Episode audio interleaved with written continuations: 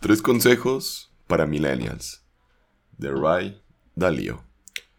Ponemos la intro y comenzamos con estos tres grandes consejos de una persona multimillonaria, inversionista, que ha escrito libros y el día de hoy te traemos este artículo en el cual él te dice cuáles son los mejores tres tips o consejos de manera financiera para ti, para ti que eres un millennial.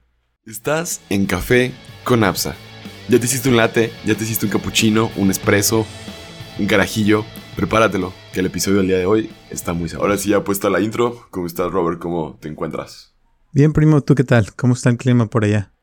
Pues, sabe, desde que entras a trabajar, este, que hago home office, a veces es algo muy temprano a correr y todo el rollo, ya como de las 6.40 a 8 ya me pongo a bañarme, a desayunar y a trabajar y pues la verdad como que se te va la onda y como estoy en mi cueva pues no siento como que gran diferencia del cambio del tiempo, pero pues de vez en cuando salgo pues aunque sea para ver si está nublado o va a llover o algo, pero pues no es como que se sienta ahorita mucho a diferencia de como antes vendía los dulces, esto, lo aquello, pero pues es muy diferente todo, pero pues aquí andamos un poco pues ya al fin viernes, pero a qué costo, el día de hoy que estamos grabando es viernes, pero pues aquí andamos todavía. Qué bueno.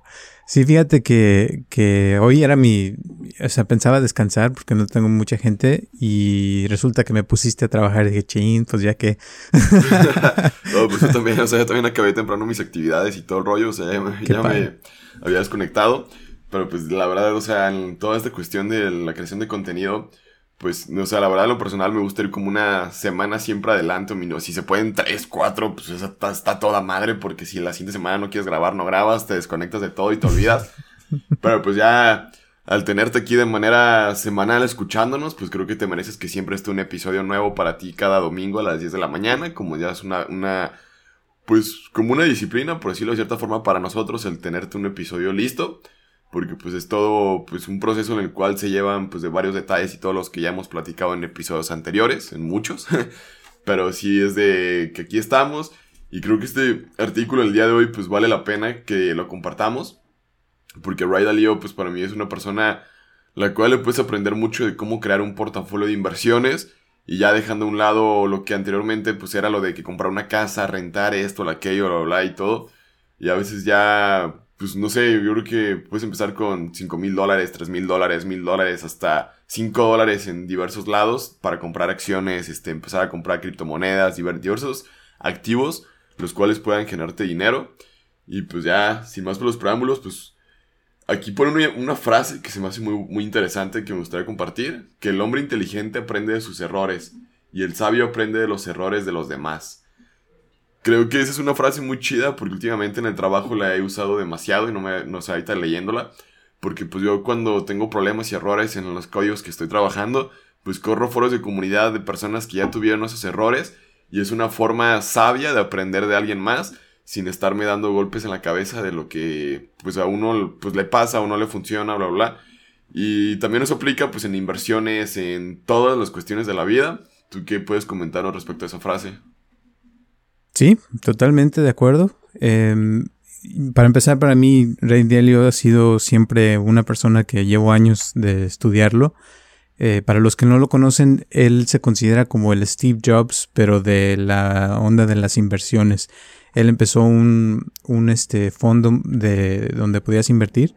Creo que se llama Hathaway o uh, Berkshire, algo así. No me acuerdo el nombre, algo así. Pero es, es alguien que, que es chingón para que los que no sepan. Y creo que hasta la fecha, oh, se llama Hedge Fund eh, Bridgewater. Es, es, un hedge fund que le hizo Bridgewater que hasta la fecha no ha perdido dinero eh, a pesar de que han pasado varias recesiones aquí en Estados Unidos y ha hecho un montón de cosas. Y lo más padre de él es que creó un sistema donde toda la, todas sus, sus estrategias, todo está disponible a la gente, el que quiera puede aprenderlo. Yo he estudiado uno de sus libros que se llama Principios, donde te pone ahí todo lo que él ha aprendido y todo. Es un libro como de mil páginas, pero es increíble, ¿no? Total que por eso él habla de eso, o sea, porque siempre en, dentro de, la compañía donde él trabaja, eh, todas las conversaciones se graban. Entonces, hay personas que van a decir cosas que a lo mejor están bien, a lo mejor están mal, pero eh, cuando está la grabación, nada más dicen, ok, pues vamos a escuchar la grabación y ahí está la prueba de lo que dijiste y así este, ya se sabe quién dijo qué y quién está bien y quién está mal y se aprende de los demás, ¿no?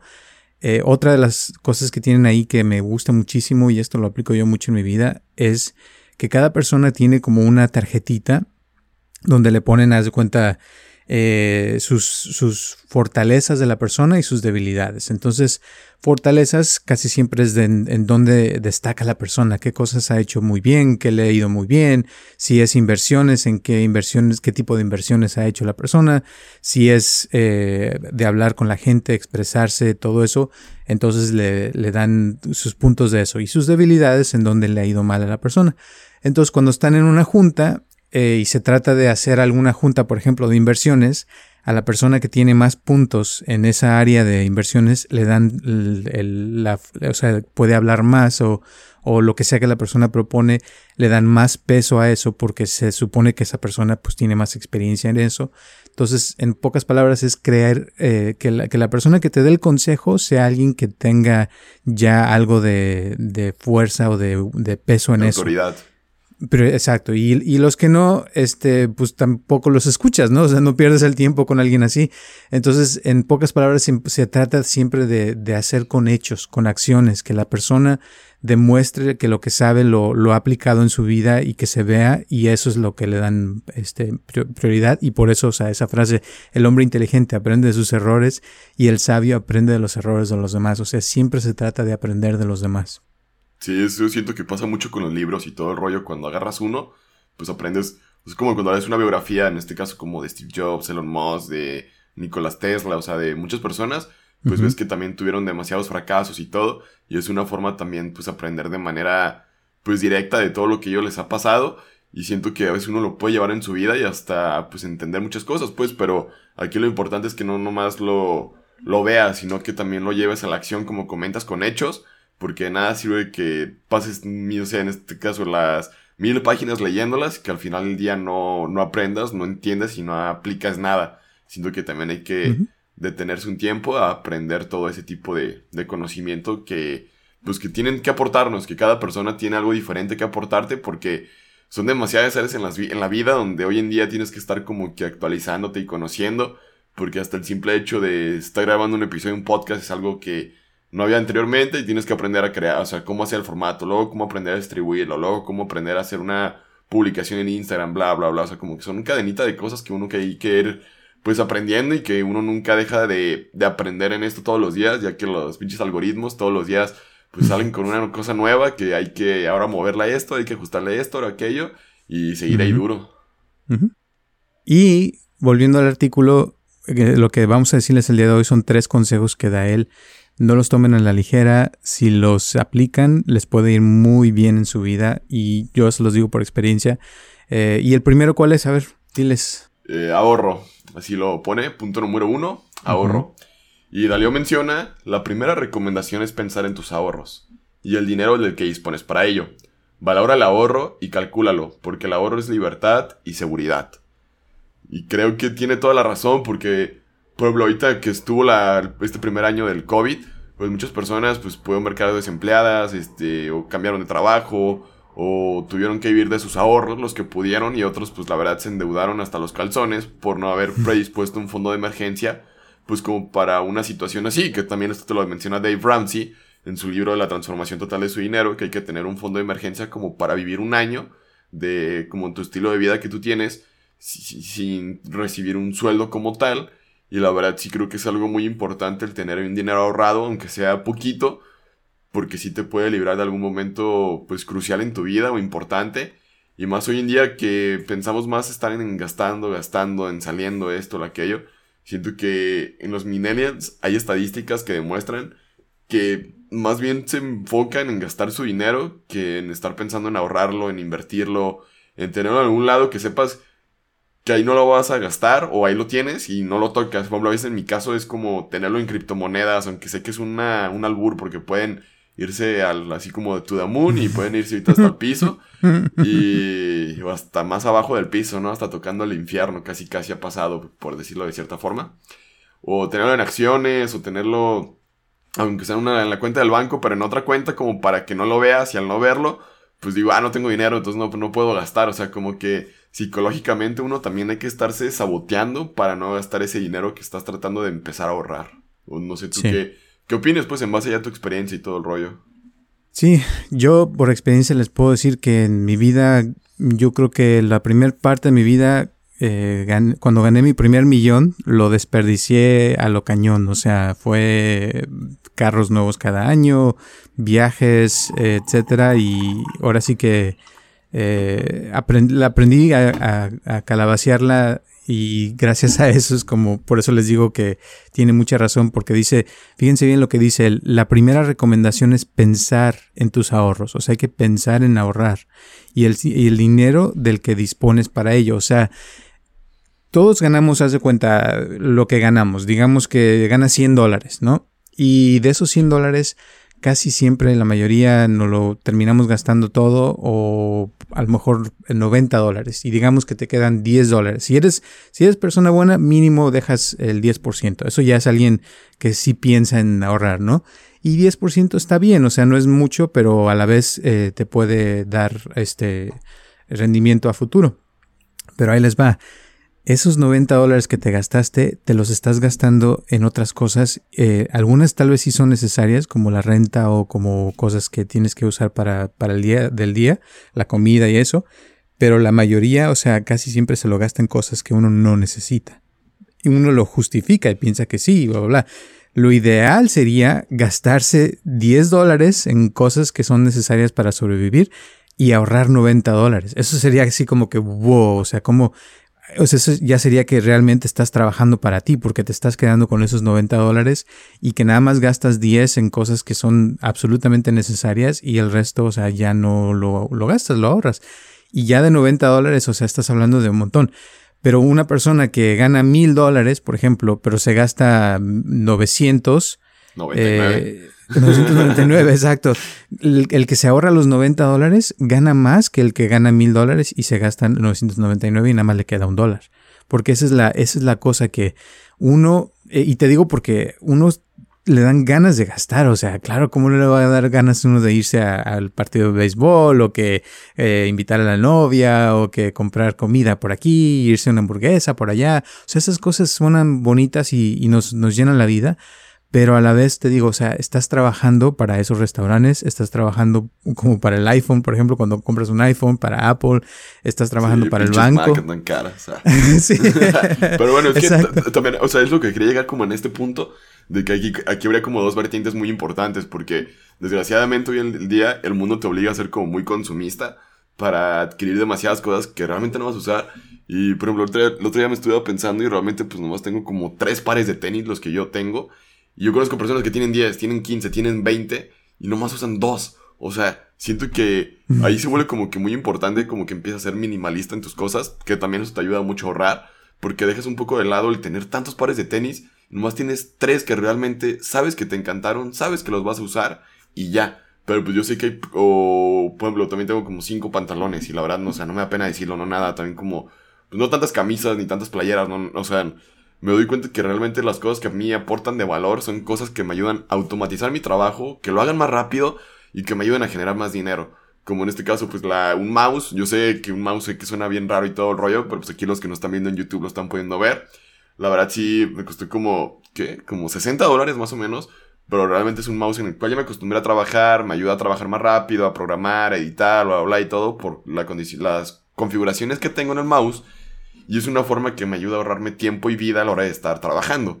Y por lo tanto para mí es un artículo que aporta valor. Creo que hay que aprender a definir qué artículos aportan valor y cuáles no a nuestras vidas, pues para poder distinguirlos. Siento que eso es algo que puede ayudarte mucho en la parte de los ahorros, porque pues si no, todos los días compraríamos algo en Amazon por lo sencillo que es ir y un toque y comprar y pedir y llega mañana. Exacto. Entonces, la, la cuestión está yo, yo, yo pienso que es bueno gastar, no digo que no hay que gastar, pero yo pienso que hay maneras de, y se lo vuelvo a repetir por, por experiencia, que uno puede hacerlo de una manera inteligente. Entonces, por ejemplo, te quieres comprar tu Mac y te va a servir para el trabajo y quieres más cosas para eso, perfecto.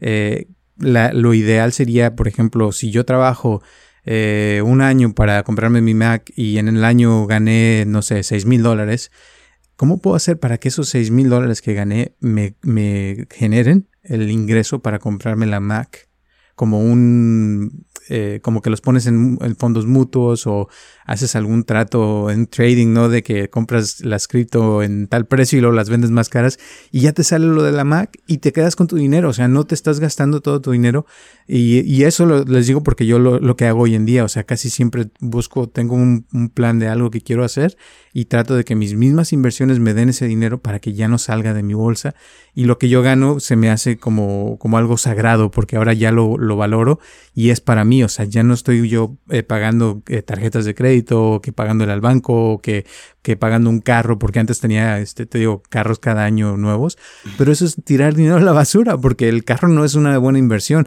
Sí estaban chidos, no te digo que no, o sea, andar en Mercedes o esto y lo otro, pues está padre, pero de hecho, o sea, al, final no te, no te da nada más ese, ese Mercedes. Te da la experiencia y, y que te anduviste en Mercedes y esto y lo otro. Eh, y sí te ponen más atención por ahí en la calle, pero de todas maneras te digo, o sea, si pudiste conseguir ese dinero o ese carro por medio de tus inversiones, pues no está mal que te lo gastes. Pero ya que te, que te salga de lo mismo que, que has ganado, ¿no? No sé si me explico. Sí, la verdad sí, porque pues ahí por ejemplo, en este caso, que yo que quiero la Mac, pero la quiero para aplicaciones móviles, esto, aquello. O sea, yo no, ahorita no puedo. O sea, puedo desarrollar las aplicaciones para ellos, pero no puedo compilarlas y verlas en un iPhone. O sea, yo hablando más en mi caso, más en específico. Y sí sería como un motivo por el cual la necesito. Pero hay personas que nomás la quieren por traer el hecho de traer una Mac. Y hay computadoras con Windows que pueden hacer lo mismo y te pueden salir un tercio de lo que cuesta una Mac o También, un iPad, por ejemplo. Y a lo que voy es que hay que como que tratar de poner los pies en la tierra, como siempre nos dicen nuestros papás, y ver realmente qué es por el cual queremos hacer el gasto, si realmente nos va pues a convenir o no, no nos va a dar más dinero, como tú dices, porque también lo que cuesta una Mac, que son como dos mil dólares de manera promedio, es una inversión que te puede dar más dinero, pero estaría chido que encuentres un activo en el cual te la pueda pagar, con nomás tú estar ahorrando, te lleguen como dividendos, te lleguen por intereses, porque subió suficiente, pudiste vender y ya la compres. Y pues espero que sea el caso, pues en mi caso que yo tengo criptomonedas en Shiba, espero pues sea mi caso que suba, que tenga que vender unas cuantas y decir, me compré una MacBook Pro con 20 dólares, por ejemplo, ¿no?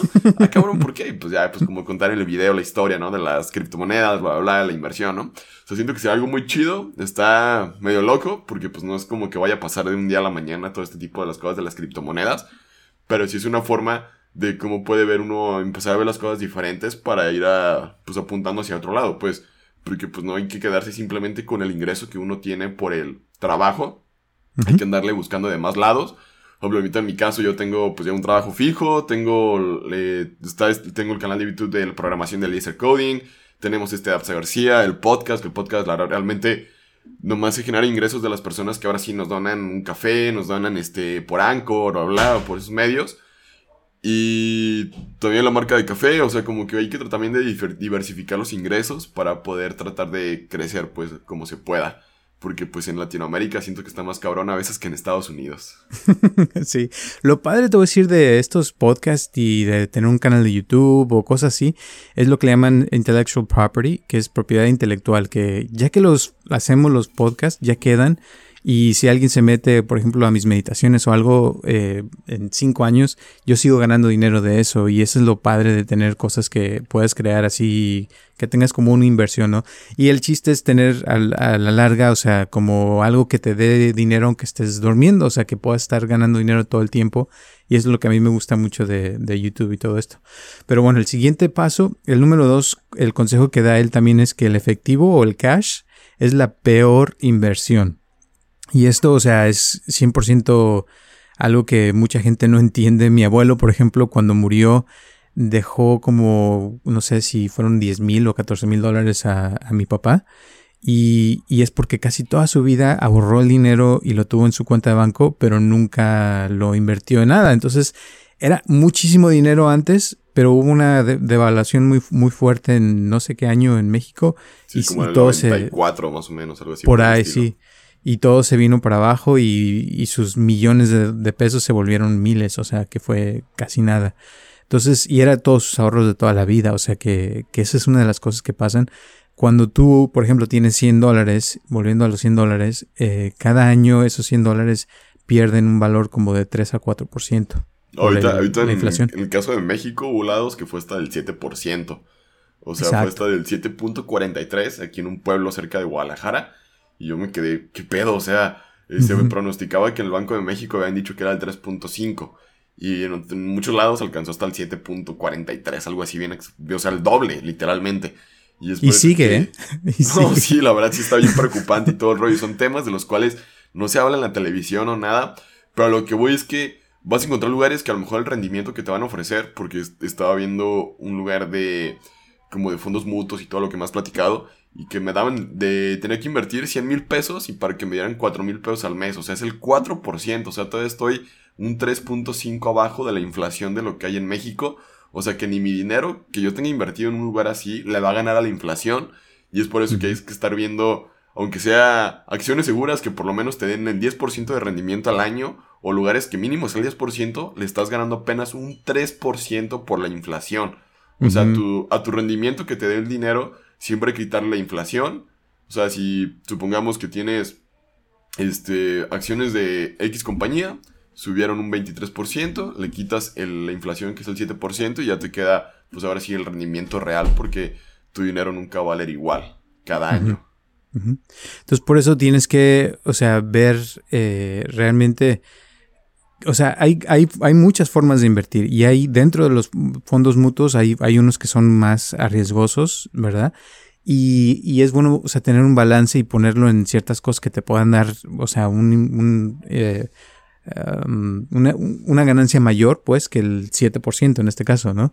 Eh, porque, porque está pasando, o sea, ahorita, y eso es ahorita, o sea, dicen que puede llegar hasta el 10% como va la cosa con el virus, o sea, puede suceder. Entonces, todo eso tiene uno que prepararse y, y ahora, dentro de, de, lo que habla también, como dijiste este Dave Ramsey, es de que tiene uno que tener su fondo de emergencia.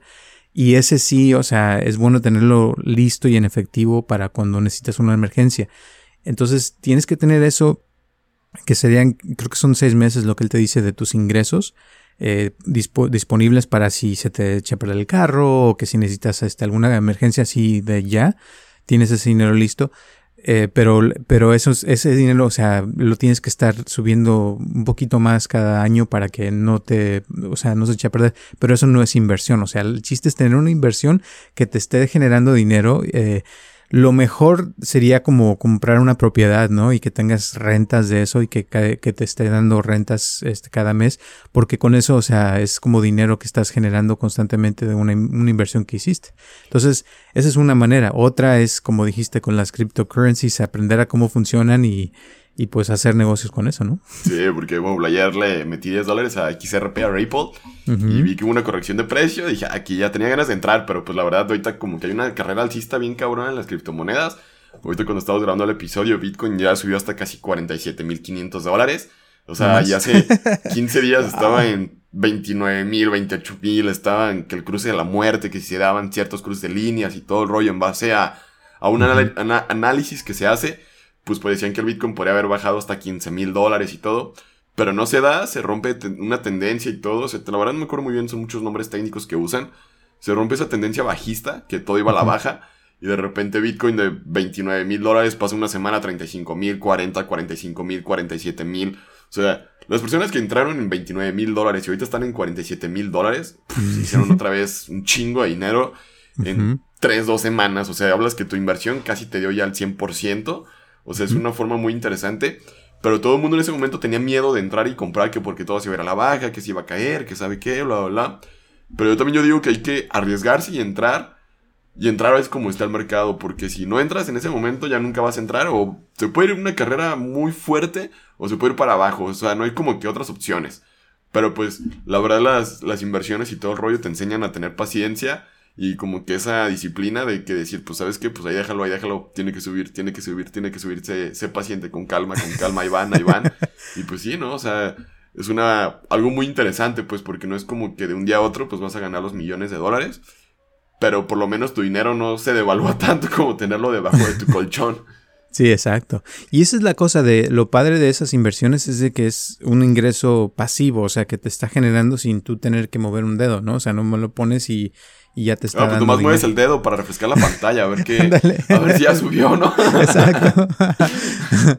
y les voy a leer esto que está en el, en el artículo que está muy padre, que dice que lo que es la deuda buena es la que permite adquirir bienes o servicios que puedan, y luego te da tres cosas. Una, aumentar su valor con el paso del tiempo de, la, de, tal forma que en el futuro valdrán más de su precio inicial más coste de financiación. Por ejemplo, el inmueble citado anteriormente, o sea, de comprar una propiedad no que te esté dando generando ingresos eso es muy muy importante y que y que sí sea de verdad porque parte de poner poner una propiedad es que también tienes que poner ahí gastos de arreglar que el baño que algún algún rollo de que puedas salirte no Número dos, dice generar ingresos, por ejemplo, los gastos en formación o creación de un negocio, o reducen gastos durante el día de la vida del préstamo, por ejemplo, adquirir un inmueble para no tener que pagar el alquiler, por importes que superan el coste de la deuda. O sea, si, si compras, tu, por ejemplo, tu oficina donde vas a estar haciendo tu negocio, pues puedes pedir un préstamo y te puede bajar eh, con el tiempo el, pago de tu renta y, básicamente estás pagándole a tu préstamo que es al final ya se va a quedar va a ser tuyo. Entonces ese tipo de, de inversiones está bien y que pidas dinero prestado no está mal para eso lo dice, resultar eh, necesarios para que no se podrán, podrían pagar en efectivo sin liquidar las, los ahorros u otras inversiones. Necesarios significa imprescindibles no deseables. O sea, cosas que, que son necesarias que tengas que hacer para poder eh, después tener más dinero. Eso es algo que, que está bien que lo, que lo inviertas en eso. ¿verdad? Y deudas malas son las que te, te traen todo lo contrario, o sea, que te hacen eh, gastar más y al final no te quedas con nada. Eh, como comprar un carro, por ejemplo, o sea, te está padre todo, pero no te da más dinero, a menos de que el carro sea parte de tu negocio, ¿no? Sí, pues como si fueras Uber, por ejemplo, ¿no? Por poner un caso, o sea, de que te dediques a, a, llevar gente, a traerla o a repartir paquetes de Amazon.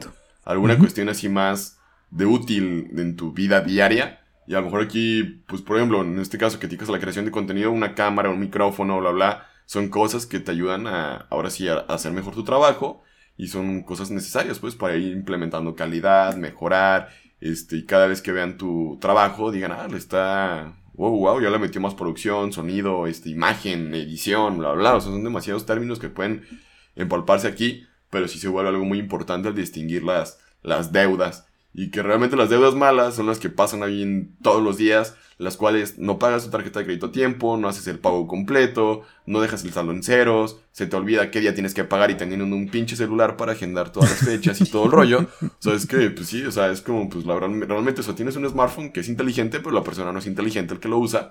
Y es donde se vuelve algo muy interesante, o sea, de que realmente si tienes un celular, pues hay que sacarle el provecho de pues agendar todos tus pagos, agendar todas las cosas que tengas que hacer de manera mensual y siempre se están repitiendo en el calendario, o sea, nomás hay que, yo creo que dedicarle un día del año a hacer ese tipo de detallitos o hasta a veces las mismas aplicaciones de los bancos, ya, bueno, en mi caso que yo tengo, o sea, mi banco, me agenda los pagos, me agenda cortes y todo, ya sé qué día que tengo que cortar, qué día pagar, eh, que el día que, el día que corta y quiero, necesito comprar un, un cable para un micrófono, pues lo compro ese día, ya después la pago con mi, con mi débito, bla, bla.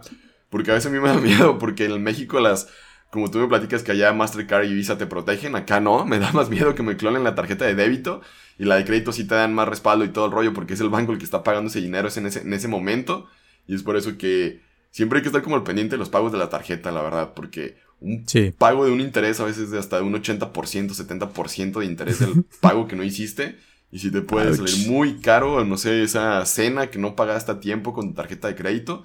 Y es por eso que hay que tener cuidado. ¿Y cuál sería el último y tercer punto del día de hoy? El último, y esto es algo que a mí me ha costado mucho trabajo, pero se los pasamos, es no sigas tus instintos. Esto ya lo hemos hablado antes de, que a veces uno se emociona y ve algo que está muy bien. Eh, ejemplo, este Dogecoin. Cuando Dogecoin todo el mundo se enteró es porque ya Dogecoin ya se había hecho famoso. Entonces fue cuando tú llegaste a comprar Dogecoin que ya lo compraste ya más elevado. Lo compré a 7 centavos. Pero me decías, no lo compré, está muy elevado. Lo compré y, subió como a 2 ese día.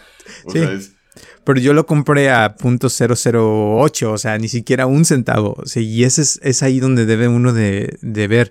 Y es lo que te, quiere decir esto. O sea, que, hay que, o sea, que llegar antes de que la gente llegue. Y cuando la gente se va, ¿verdad? Ahí también es el momento de, invertir. Entonces hay compañías a veces que bajan mucho, pero si tienes la visión y dices, bueno, Sí, Robin Hood. Robin Hood está subiendo otra vez. Es que no te metas con Robin Hood. Pero está, o sea, la, la, mm, ¿cómo te diré? La, la onda de que cuando, cuando todo el mundo se va de algo, nadie lo quiere y es cuando baja ese es el momento mejor para invertir en eso. Cuando todo el mundo quiere algo, pues ya en ese momento ya subió de precio, ya todo el mundo sabe y pues ahí ya no es inversión. Entonces por eso eh, dicen no sigas tus instintos, o sea, trata de ir en contra de lo que tú piensas. Si algo piensas que va a estar muy bien, párate y no lo hagas. O sea, espérate cuando la cosa baje, entonces sí, este es cuando, cuando te conviene invertir más es difícil, como ¿eh? el claro ejemplo ahorita de que Bitcoin cuando estuvo en 29 mil dólares, como, nah, ¿cómo lo vas a comprar? Está a mitad de precio, que sabe qué, bla, bla. Pues estaba en oferta realmente, porque si tú lo metías en ese momento, creo que mil pesos, ahorita ya tienes casi como mil quinientos pesos mexicanos en media semana, o sea, es casi de un 50% de rendimiento. Y eso era, eso era, para mí hubiera sido contra mis instintos, porque mis instintos me decían, no, no, no compres, va a bajar, y a lo mejor ahí pude haber comprado. Yo no compré Bitcoin, o sea, no, Mm, o sea, no, no me llama mucho la atención, pues, porque no tiene tanta usabilidad a diferencia de Ethereum. Ethereum sí tengo y todo el rollo. Y en Ethereum sí he hecho buena lana, eso es muy divertido hacer trading con Ethereum. O sea, es como que de repente puedes subir y bajar mucho, pero sí es divertido. Y Shiba Inu es como una moneda que siempre la voy a tener que dejar allí, la verdad. La compré algo cara, pero pues ya esperemos. Dicen por ahí los rumores que va a ser listada en todavía como en 100 exchange más y todo el rollo. Y sacaron, a diferencia de Dogecoin, que es lo que estaba viendo, este, Shiba Inu ya tiene como un paper de lo que sigue del roadmap para la, para la criptomoneda, que ya dejó de ser un altcoin y un meme coin, o sea, hasta en las monedas hay como ciertas categorías. Y sacaron un mapa en el cual dicen que pueden llegar a quemar hasta 25 millones de dólares, el equivalente, o sea, todo eso equivalente en Chiva cada vez que la listen a un exchange. Y eso se hace muy interesante, pues, porque dicen que cada vez que hay una quema, la moneda va a estar subiendo sola por la quema porque empieza a haber, empiezan a dejar de haber circulantes de monedas y todo rollo, y al ver menos monedas empieza a valer más. Son como cosas interesantes pues que se vienen como del proyecto, y la diferencia de Dogecoin que nunca han hecho nada, o sea, es como, pues como hay que empezar a ver qué tipo de, pues ahora sí, inversiones hacer, y hasta en las criptomonedas hay cosas que uno debe darse cuenta, porque las shitcoins nomás para hacer un pump and dump, hacer dinero, antes de que salga, le metes, haces dinero y te sales y ya. O sea, es como que hay que saber en cuál sí y en cuál no, pues hasta en eso hay que tener gracia. Y esa es la cosa, dice, dice aquí en el artículo, dice, el principio fundamental de las inversiones es ir en contra de la opinión general, ya que si todo el mundo estuviera de acuerdo en la ventaja de una inversión, esta sería forzosamente demasiado cara y por lo tanto poco atractiva. Y esa es la cosa, o sea, cuando ya todo el mundo quiere algo, ahí ya pierde valor para como inversionista porque pues ya es muy cara para invertir. Entonces por eso hay que ver las cosas desde antes. Eh, por ejemplo, Robinhood, cuando salió Robinhood del IPO que tuvo hace dos semanas, mucha gente estaba así entre que sí, entre que no, y dije, no, esa es buena acción porque yo ya sé que Robinhood es bueno. Y sí, eh, la compramos, eh, subió un poquito, pero luego se cayó horrible. ¿Y qué hice yo? Compré más. O sea, porque sé que es Robinhood. Y al día siguiente se dobló, o sea, de precio y subió muchísimo. Entonces así pasa. O sea, cuando la gente no quiere algo, ese es el momento para invertir. Siempre y cuando, ¿verdad? Obvio sea una compañía que, que se ve que sí, va, sí la va a hacer, ¿no? Porque si ves que no, o sea, por ejemplo Disney, yo Disney la compré baratísima y ya ves con la pandemia cerraron los parques, o sea, perdieron mucho dinero pero sigue siendo Disney. Y con Disney Plus y con todas las películas de Marvel y de Star Wars, e, es una, o sea, una inversión que, que, va a ser por mucho, mucho tiempo. O sea, y aparte tienen Pixar, o sea, hay un montón de maneras de que pueden hacer dinero. Aparte me encanta y estoy de acuerdo en muchas de sus pólizas y de cómo hacen muchos de sus negocios. Entonces es buena acción comprar. Ahorita volvió a subir, o sea que no se las recomiendo, pero en cuanto vuelva a bajar, ahí este, métanle dinero y van a ver que les va a ir bien. Y a veces es mejor si te conoces a ti mismo, meter el dinero en las acciones, ahí dejarlo, abierto a gastar en algo que ni supiste ni qué fue. Y yo creo que pues ha sido todo por este episodio del día de hoy. Les mando un fuerte abrazo a todas las personas que nos escucharon, a todos los que nos vieron en YouTube o en Spotify o en Apple Podcast. Recuerden compartir este episodio con tus amigos, personas cercanas o alguien más. Y pues de mi parte ha sido todo. ¿Algo más que quieras agregar para cerrar? No, pues gracias por escucharnos y acuérdense de poner nuestras cinco estrellitas por ahí, mandarnos sus preguntas, comentarios. Nos encanta cuando mandan mensajes o nos ponen las historias. De todas maneras, gracias porque eso nos, nos motiva a seguir haciendo esto. Y sé que hay mucha gente que ya nos escucha cada semana y pues gracias por, por escucharnos y ponernos atención. Y por todas las personas que nos escucharon, nos vieron, nos aguantaron este rato hasta el final del episodio. Pues ahora sí, muchas gracias. All right.